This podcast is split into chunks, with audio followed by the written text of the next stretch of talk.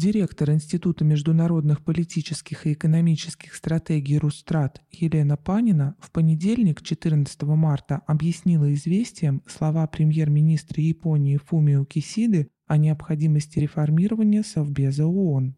Реагируя на подобные высказывания, необходимо иметь в виду, что сегодня официальный Токио практически полностью утратил самостоятельность во внешнеполитических вопросах.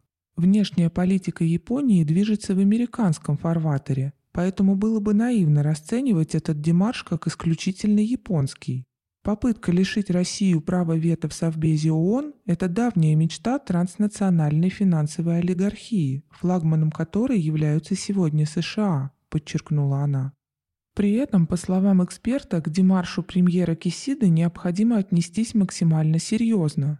Тот факт, что антироссийская инициатива противоречит уставу ООН, вовсе не означает, что США не пойдут на то, чтобы реализовать эту идею, добавила Панина.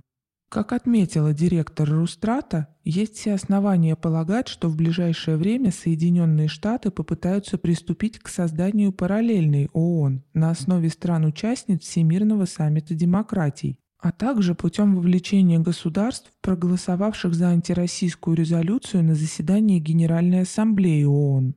В дальнейшем они, вероятно, попытаются заменить нынешнюю ООН этой параллельной структурой, сославшись на якобы невозможность реформировать Организацию Объединенных Наций, естественно, в нужном им ключе. Разрушение ООН можно рассматривать как важную часть глобального сценария, а демарш японского премьера Кисиды – прелюдия этого процесса. В этом смысле он направлен не только против Российской Федерации и КНР, но и против ООН как таковой, указала она. Современный механизм работы Совбеза безопасности ООН не дает возможность США диктовать свою волю миру в полном объеме, рассказала она, подчеркнув, что возможность применения права вето со стороны Москвы или Пекина является важнейшим элементом системы сдержек и противовесов.